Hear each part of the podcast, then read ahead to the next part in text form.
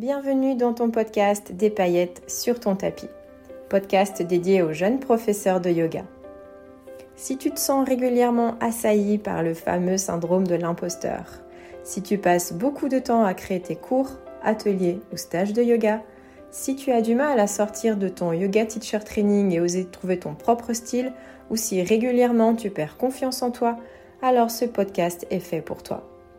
Je suis Coralie, moi-même professeure de yoga, et je te délivrerai ici tous les 15 jours mes clés d'inspiration, mes outils mindset, tips d'enseignement, mais aussi partage d'expériences pour que tu boostes ta créativité et ta confiance. C'est parti Bienvenue dans ce nouvel épisode de ton podcast Des paillettes sur ton tapis. Bienvenue aussi dans ce nouveau format. Aujourd'hui, je teste un format capsule très court que j'espère aussi percutant et efficace que mes épisodes plus longs et pour deux raisons. La première, c'est que la semaine dernière, j'ai fait un test sur mon Instagram et vous étiez euh, plusieurs à réclamer des épisodes plus courts. Alors voilà, je teste, pourquoi pas, comment aussi moi je me sens dans ce genre de petit épisode bonbon comme ça très très ciblé. Et puis aussi parce que cet épisode sort le lundi de Pâques, c'est un jour férié. Peut-être que ça te concerne si tu es en vacances, donc tu as peut-être moins de temps à consacrer à l'écoute de ce podcast. Toujours est-il que je te souhaite la bienvenue dans cet épisode où l'on va parler des transitions. Aujourd'hui, je voulais te parler des transitions. Pourquoi? Parce que j'ai remarqué, alors ça a été mon cas évidemment, mais je l'ai observé aussi chez mes consoeurs, chez mes confrères, et même dans les personnes que je rencontre sur mon Instagram. Au départ, quand on commence à enseigner, on se focalise sur quelle posture choisir, on les enchaîne en mode un petit peu robot. Pourquoi? Parce qu'on se concentre sur le sens de sa séquence, on se concentre sur la famille des postures, sur leur enchaînement par rapport à l'anatomie ou autre. Et du coup, les transitions, ça n'est pas forcément notre priorité. Ce travail de transition, ce que je ressens et ce que j'ai ressenti chez moi, c'est qu'il est venu plus tard. Une fois que j'ai été à l'aise avec mes postures, je me suis permis, une fois que je me suis libérée aussi et affranchie de cet enchaînement en mode robot, encore une fois, des postures, alors là, je me suis permis plus de liberté et notamment plus de créativité dans mes transitions. Et c'est ce dont je voulais te parler aujourd'hui. Une transition, c'est quoi? C'est un liant. C'est une manière de lier une posture A et une posture B. Au même titre que les mots sont un liant super puissant, les transitions peuvent l'être également. Une transition, ça peut être des fois un petit peu sous-côté dans un cours de yoga, alors que ça peut être très puissant. Pourquoi? Parce que dans une transition, tu viens guider plein de choses. Tu peux guider le pivot des pieds, le transfert du poids du corps, le changement d'appui, le changement de direction grâce au centre de gravité, le regard. Tu peux travailler une transition avec la musicalité. Donc pour de multiples raisons, la transition n'est pas à négliger. Et aussi parce que je trouve très intéressant de travailler ces interpostures. C'est vrai que si tu prends une transition en photo, si tu prends ce moment entre une posture A et une posture B, qui viennent chercher peut-être dans l'alignement, etc., la transition, elle n'a pas vraiment d'allure en fait, très souvent. Elle n'est pas Instagrammable, on va dire. Et pour autant, ça peut être très intéressant de s'arrêter dessus. Aujourd'hui, je voulais te donner deux tips pour justement travailler tes propres transitions créatives. L'idée, c'est que tu ne fasses pas qu'écouter ce podcast, c'est que tu prennes peut-être des notes et que tu déroules ton tapis pour faire les deux exercices que je vais te suggérer ici, pour venir travailler ces transitions anti-lassitude et pro-créativité avec tes propres outils. Pour le premier exercice, on va partir du principe que tu pars de deux postures que tu enchaînes facilement et automatiquement, et ce sans t'en rendre compte, parce que tu l'as peut-être appris comme ça, point numéro 1, ou parce que, point numéro 2, tu ne t'es jamais, jamais posé la question de faire différemment, parce que ça te convient, parce que tes élèves connaissent l'enchaînement et que comme ça tu ne passes plus de temps dessus. Maintenant, déroule ton tapis. Et depuis ces deux postures, la posture A que tu enchaînes facilement et automatiquement avec la posture B, essaye de les enchaîner en faisant tout sauf ce que tu fais d'habitude. Écris ça. Je fais tout sauf ça. Et le ça, c'est ce que je fais d'habitude. Ok? Par exemple, deux postures que tu enchaînes de manière classique et automatique, peut-être, c'est du guerrier 1 au guerrier 3 avec un transfert du poids du corps sur la jambe avant.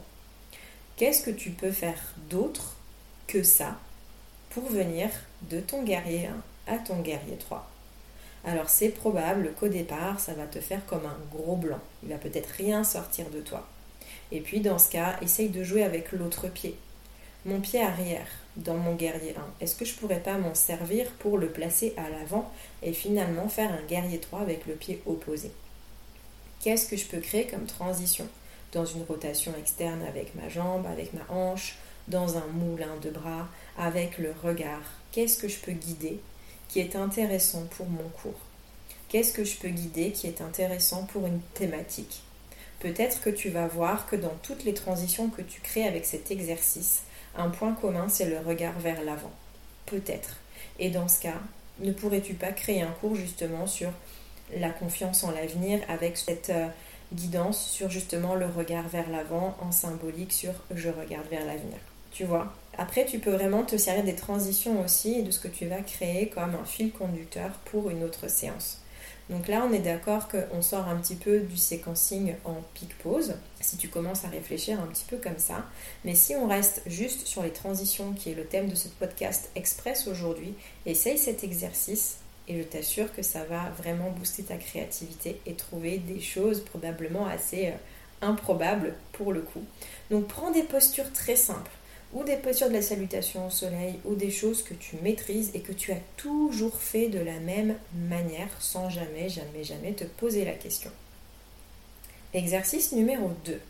Maintenant, on va partir du principe que tu testes entre deux postures qui, a priori, n'ont pas grand-chose à voir de base l'une avec l'autre. Soit par rapport à la perspective sur le tapis, l'une se fait en plan sagittal et l'autre se fait en plan frontal, soit parce qu'elles n'ont pas grand-chose à voir avec la famille de postures, soit parce qu'elles n'ont rien à voir par rapport à ce que tu veux travailler. Et là, j'ai pris un exemple pour résumer tout ça entre le grand angle debout et la posture du bateau. Donc euh, Prasarita Padottanasana vers Navasana. Donc la première posture, elle est debout avec les jambes tendues, en flexion avant, dans un étirement assez intense. Et puis l'autre, j'aurai les fesses au sol et pour le coup, je vais travailler plutôt le centre du corps. Là, en se concentrant sur la transition, qu'est-ce que je peux aller chercher? Est-ce que je vais poser une main au sol? Est-ce que je vais glisser un pied à l'intérieur? Est-ce que je vais guider le transfert du centre de gravité? Est-ce que je vais guider le pivot d'un pied? Est-ce que je vais guider la façon dont je pose ma main au sol? Est-ce que je vais guider que je pose une fesse après l'autre avant de trouver mon centre? Tu vois? Et du coup, de se dire ok je prends, je prends mon catalogue de postures là, et j'en chope deux, peut-être au hasard d'ailleurs pour t'amuser, et de trouver un enchaînement, un liant, une transition entre ces deux postures. Et je t'assure qu'en faisant ça régulièrement et de manière euh, euh, jeu en fait, exploration sur ton tapis, tu vas venir créer comme ça des transitions qui vont complètement t'appartenir. Et c'est à partir de là aussi où tu vas pouvoir trouver ta touche un peu plus ton yoga, plutôt que de toujours refaire la même chose ou de refaire des transitions que tu vois sur euh, YouTube ou sur Instagram. Donc voilà, je te laisse t'amuser avec ça, je te laisse te poser la question de par exemple, dans un arbre, tu as toujours l'habitude de reposer le pied qui était en l'air au sol. Essaye d'emmener ce pied à l'arrière, essaye d'emmener ce pied à l'avant, essaye d'aller croiser. Fais tout sauf ce que tu fais d'habitude. Pareil, depuis un Shiva squat, est-ce que tu peux faire autre chose que revenir euh, du coup en guerrier 3 par exemple, ou de reposer le genou à l'arrière au sol? Tu fais tout sauf ce que tu fais d'habitude. Et tu viens chercher des enchaînements qui a priori n'ont rien à voir avec le pâté. Et tu verras, c'est comme ça que tu vas pouvoir ramener des paillettes sur ton tapis. J'espère que cet épisode t'a plu, un épisode de moins de 10 minutes.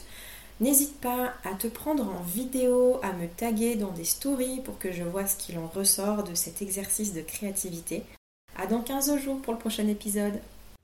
Et voilà, c'est terminé pour cet épisode. Je te retrouve très bientôt pour une nouvelle édition pleine de conseils, astuces, idées ou outils pour continuer à mettre des paillettes sur ton tapis.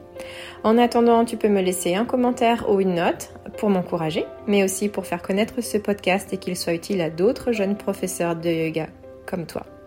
Tu peux aussi me retrouver sur Instagram sur le compte ma boîte à outils underscore yogi et je te dis à très bientôt.